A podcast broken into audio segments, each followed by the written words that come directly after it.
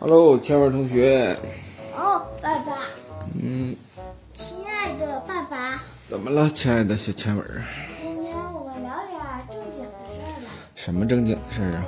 我要问你一个问题：什么问题？啊为什么海底里的土那么松软，然后船上的人儿那底下那个底下的虾子，然后有船上有个钩子嘛，然后工作人员把钩子，然后嗯挂嗯整那船上，然后为什么那个松软的土还能把把钩儿固定住呢？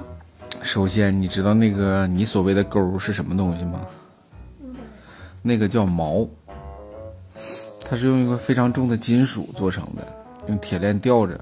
每当船要停在大概什么位置的时候，船员就会把这个锚放下来，然后通过它和海底的摩擦，把船给带住。像汽车总说的抛锚，意思就是车不动了。其实这个是从船只衍射过来的。所谓的抛锚，就是指在那儿一动不动。然后海里的所谓的沙子松软，那是因为海底长期在海水的浸泡下嘛，它没办法形成陆地那么坚实的那个夯土层啊，或者是像我们走的这个柏油马路啊，那个是不会形成的。海底土壤大概是由几层组成的，一层是海底的淤泥啊，首先它是供给微生物，啊还有一些呃其他单细胞啊，或者是简单的生物，它们获取食物的地方。再往下，像不同的土层、岩层来构成海洋这个土壤的成分，它是不一样的。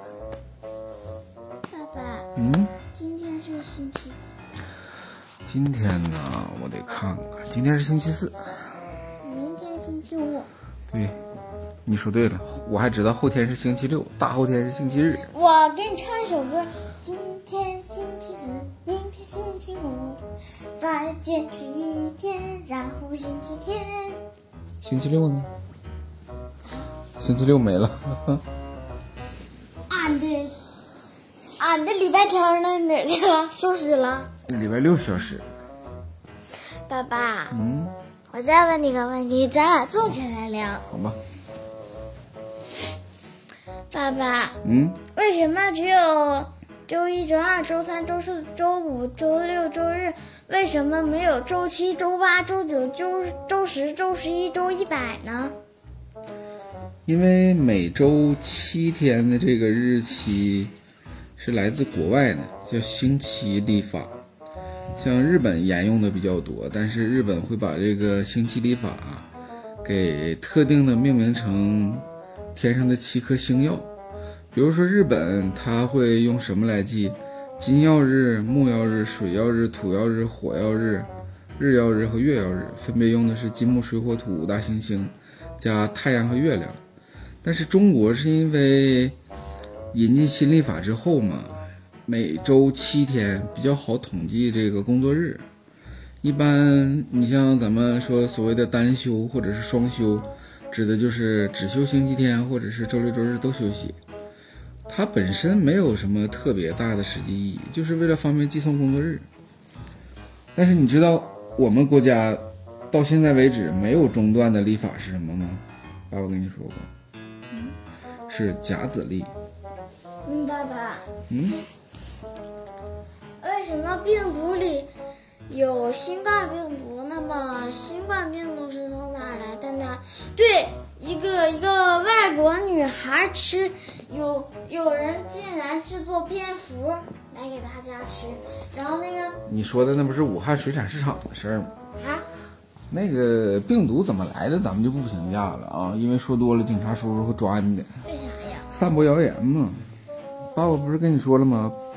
不信谣，不传谣。啊换个话题，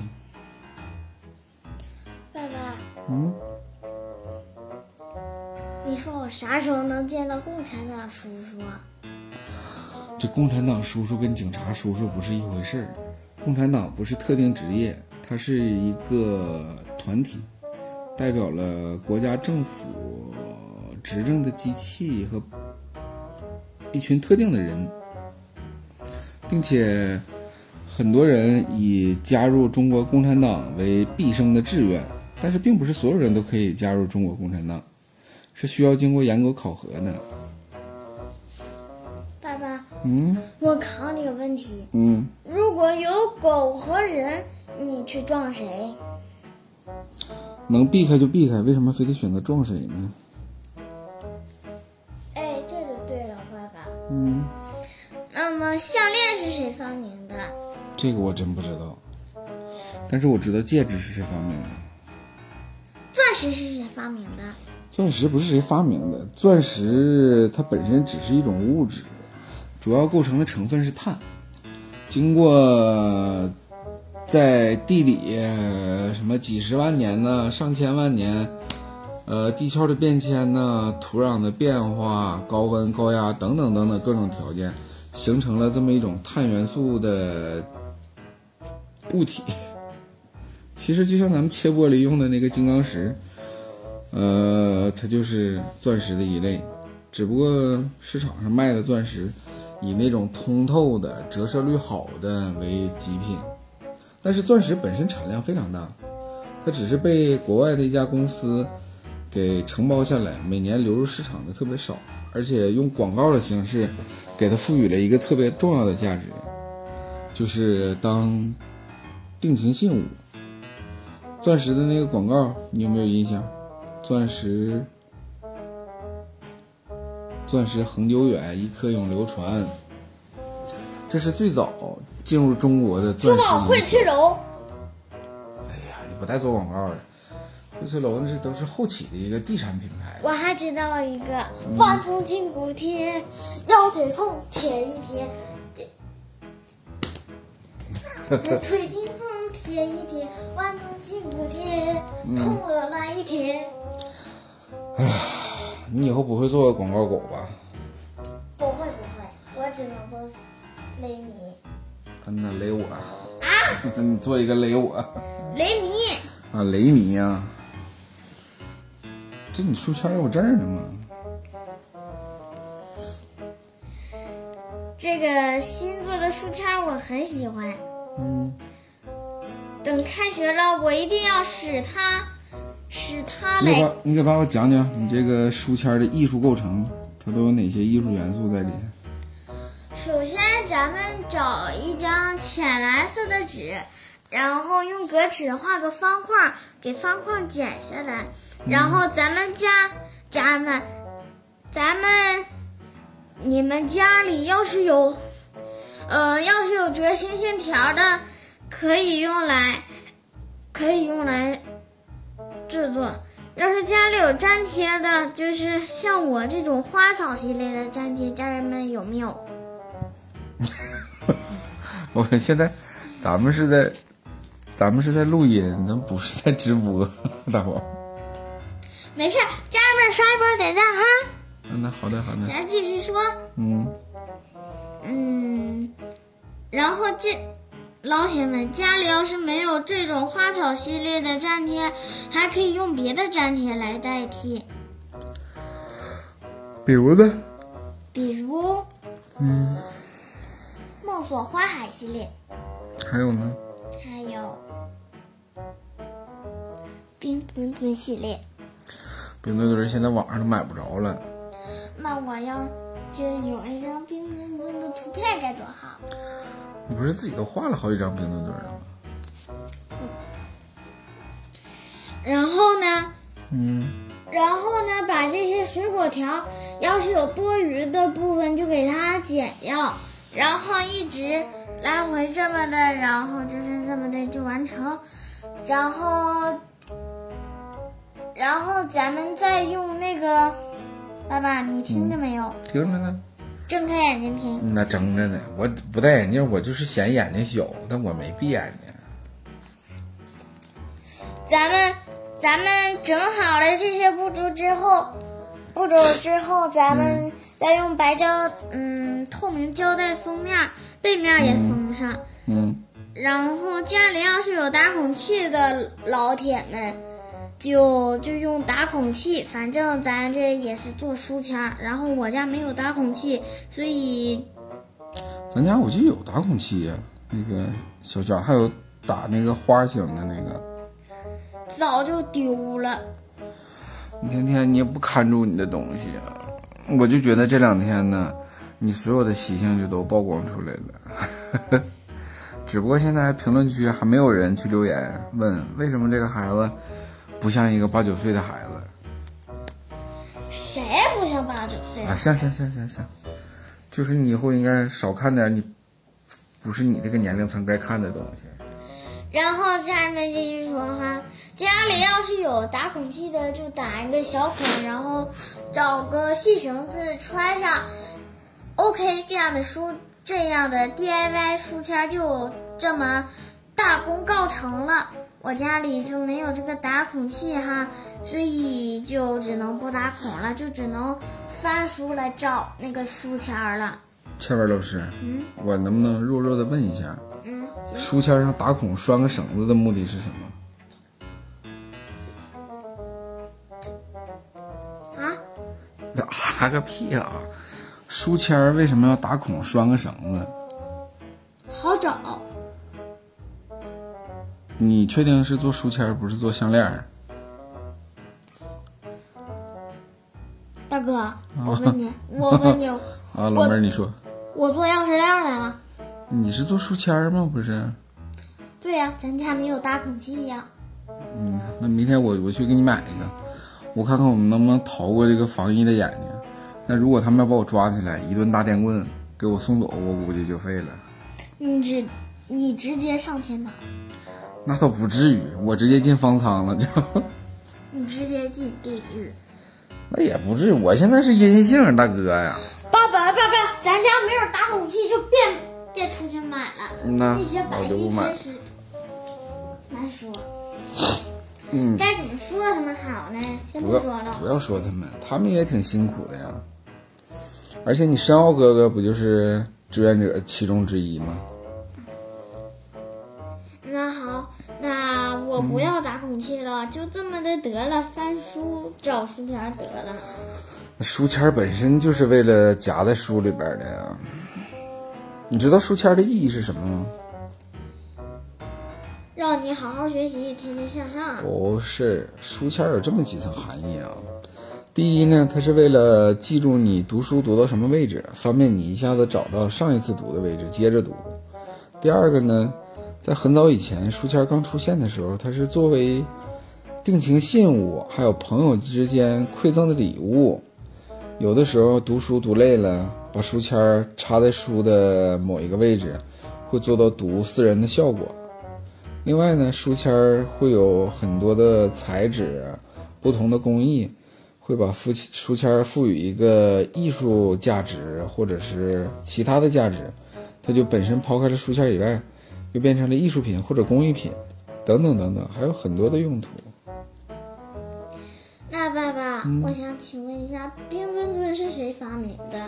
冰墩墩不是谁发明的，冰墩墩是为了咱们这个冬奥会设计的吉祥物玩偶。对了，赛里说过，这个是由一个画家研究出来的。哪个画家画的，你知道吗？爱迪生，哎，你可 拉倒吧，爱迪生，爱迪生干啥的？发明电灯的。再一个，他也不是中国人呢。啥？不是中国人？嗯，那爱迪生临死前对其他人说过，不要用他的脑子来实验。最后还是有人偷偷的用他的脑子来实验，结果他的智商你说的是爱因斯坦吧？那是爱迪生吗？哦，爱因斯坦对，是，他们都姓爱， 都老爱家呢。老爱家挺出人才的。但你知道和爱迪生同时期的人是谁吗？比较有名，发明了电的那个人，特斯拉。怎么这么像哥斯拉呢？哥斯拉是那个呀的那个，特斯拉是发明电滋溜滋溜滋溜滋溜的那个，那葡萄是坨坨是滴溜嘟噜。啥玩意儿？滴了嘟了，你再给我说一遍滴了嘟了。啊，不水节目啊，说过的东西我们不说，要不然剪辑起来特别费劲。那行吧，爸爸。嗯，那那那什么，那爸爸讲讲白天，你现在学习起来是不是特别无聊？因为看不着老师，身边也没有同学，我感觉你白天学习起来没有动力似的，像。对没动力，我就不活跃了。而且我觉得你现在马上就要精神病了似的。谁精神病？是不是感觉每天多余的体力没有地方释放？再说一遍，谁精神病？啊，我精神病，我是精神病。我是弱智儿童，你是精神病。嗯，你是弱智儿童欢乐多，我是精神病人思维广。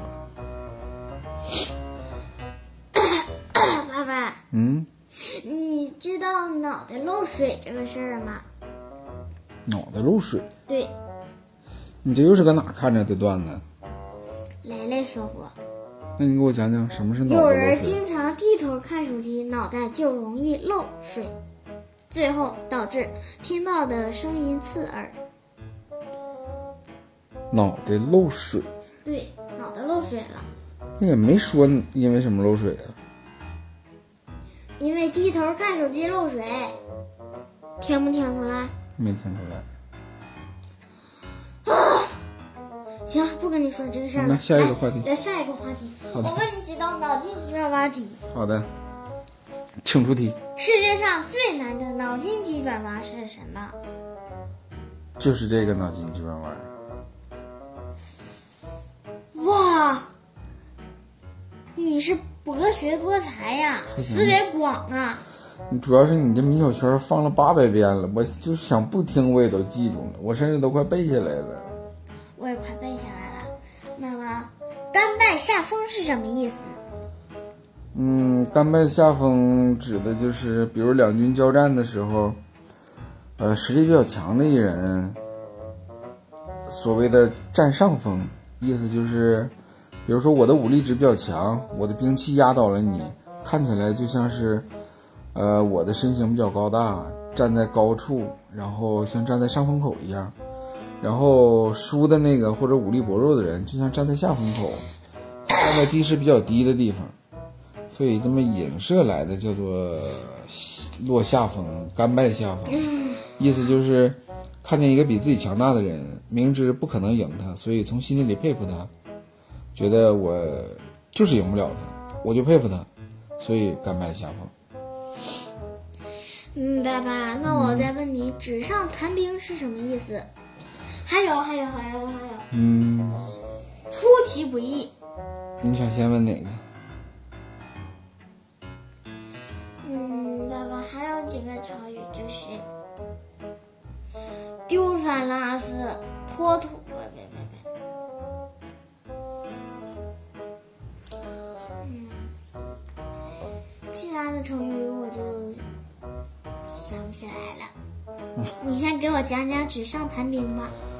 纸上谈兵是说行军打仗的时候，不以实际用兵在战场为目的，而是仅讲一些书本上的兵法，呃，去去去主观的臆断，嗯，这场战役的走向，然后跟实际情况完全背离，指的就是这个意思。纸上谈兵，但是影射到后来或者现代生活中的纸上谈兵，意思就是。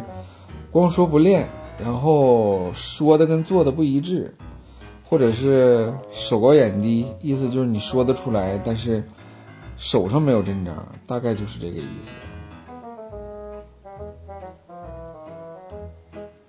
换我问你一个脑筋急转弯儿：猴子最怕什么？平行线因为没有香蕉，啊，好无聊，你都会抢答了。那嗯你考我一个。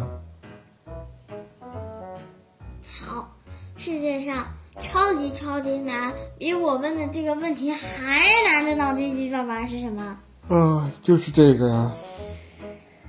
不对，那是哪个？自己好好想一想，我是不是对你下了套路？是刚才的那个问题。 no no no no no，你已经没有时间答题了。嗯你刚，你原来我问我问你，我问你刚才的问题是想考验你。 那谢谢你的考验。你告诉我呀，答案是什么？答案就是这道题。那我刚才说了这道题啊，对啊，这是对你的考验，你套路我， 明明我说对了，你炸我是不是？对，炸你炸你就炸这你谁，？讨厌啦！哎呀，讨厌呐哎，呀妈，辣眼睛，辣死你，辣死你辣死我了！ 大长头甩死你！嗯，我给大家秀首歌啊。经理这暴躁行为一言不合一顿锤子弟，他毫无主见，捏肩锤腿全受练。乌云干啥都不行，整天就瞎混。我夫为望为大长腿，没了好过分。哇，啊，鼓掌鼓掌鼓掌鼓掌鼓掌！啊哎呀，说实话，臭文啊，这么多年了，你除了这个喊麦，别的几乎都不怎么在调儿，但你这个喊麦绝对是基本都在调儿上了。我再给大家秀首啊，别的了，邻居应该也也也也也也都那个什么了哈。爸爸，嗯，嗯，怎么的？你知道纸是什么做成的吗？纸是你说的是哪种纸啊？普通的纸。普通的纸是木浆纤维、竹纤维，或者是木本的纤维，或者是再生的这个纸张的纤维等等等等。而且现在还有一些，比如说什么化工的纤维制成的纸，很多类型。但是你知道古代的纸是什么做的吗？啊，咱岔开话题啊，别聊这个话题了。我再问你几道脑筋急转弯题。好的，你知道平行线为什么没有相交吗？这个问题我真不知道啊，你给我讲讲啊。会不会？那你是怎么问出来的？瞎蒙的。平行线为什么没有相交？我怎么感觉这道题好像可熟悉了似的，但我想不起来了。呃，我，哎呀，哎呀，你怎么学我说话？你怎么学我说话？你还捏我啊？哎，咱俩玩个游戏啊，啊，行啊。就是学对方说 话，谁先错谁就输。行吧。那么开始，呃，呃，你干啥呢？怎么学我说话呀？你干啥呢？怎么学我说话呀？哎，哎，瞎，拜拜。下吧，你你，你错了，我没有，我想呢，想话啊呢。你错了这句话你没学，你输 了。啊你说了这句话，你没学，你说呀、啊，你被我套路了啊，啊你被我套路了。 啊！下一个话题，啊，下个啊啊，下一个话题。下个话题，来我来开头啊， 嗯你开头吧，爸爸。啊，你开头吧，爸爸。气死我哎了！气死我了！你要让着你在干什么你？你又错了。 你，哎呀，我没错，你是一只蛆。啊，我是王大区，你是王小区，啊，谁是王小军？你是王小区呗，谁是王小军？你是王小区。你是一条大大大大大恶心的雇佣雇佣的蛆。没办法，疫情在家，你说成天能活动的区域就这么大块儿，我真觉得，哎呦，我现在都要退化成蛆了，四肢都要没了。嗯呐，不出去灵魂都没了。我觉得我的灵魂呢，已经被困在这个屋子里了。那么爸爸，嗯，我的肉体多么向往着远方啊！远方超市啊， 逛逛零食的柜儿啊，我也很想念远方超市的零食啊，你还想念哪儿啊？跟呃呃，我还想念我那以前多年的老伙伴了啊！ 你这是装老太太呢？ 不至于，疫情刚封了七天，你咋像封七十年似的？我说话都这样了，你还不心疼我呀？啊！ 我哎是孙子呢啊！哎，心疼你，心疼你，心疼你！快来吧，千文，千文老大娘怎么样，我演的像不像？啊！行行行，我给你演个老头啊！啊，好啊！哎，小孩儿，晚上怎么还不睡 呢？娃娃演的好不好？孩子，你今天早餐没拿，奶奶帮你拿来了，快拿着吧。 哎呦我天儿！哎，你们班同学真有这样的吗？我们班吃的都是营养餐，没有自带餐的呀。不是，我说的是早餐，真有早餐奶奶给送到学校的吗？没有啊，我瞎编的。嗯孩子，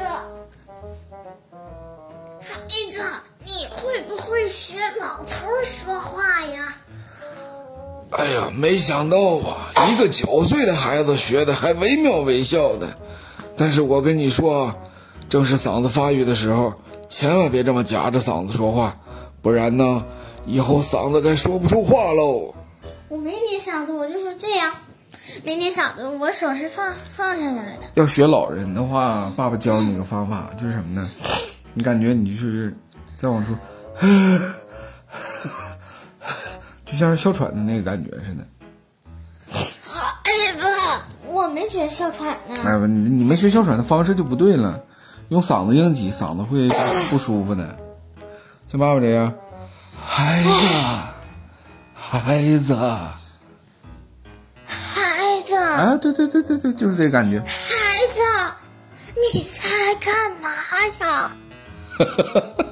我在哄我姑娘睡觉呢。孩子，你家姑娘真不听话，你家姑娘就是吵吵闹闹，能不能管管你家姑娘啊？哎呀，老伙计，孩子在家里圈时间长了，想玩一玩、闹一闹也很正常。您呐，就多担待吧。行吧，这次我就原谅你们，好嘞，谢谢你了，老伙计。不客气。你们家孩子怎么样啊？是不是也这么闹腾啊？ 我们家孩子比你们烦恼的。你咋的？生无可恋了？ 哎呦我天儿！你咋的？鼻子堵他吗？没事儿，没堵他。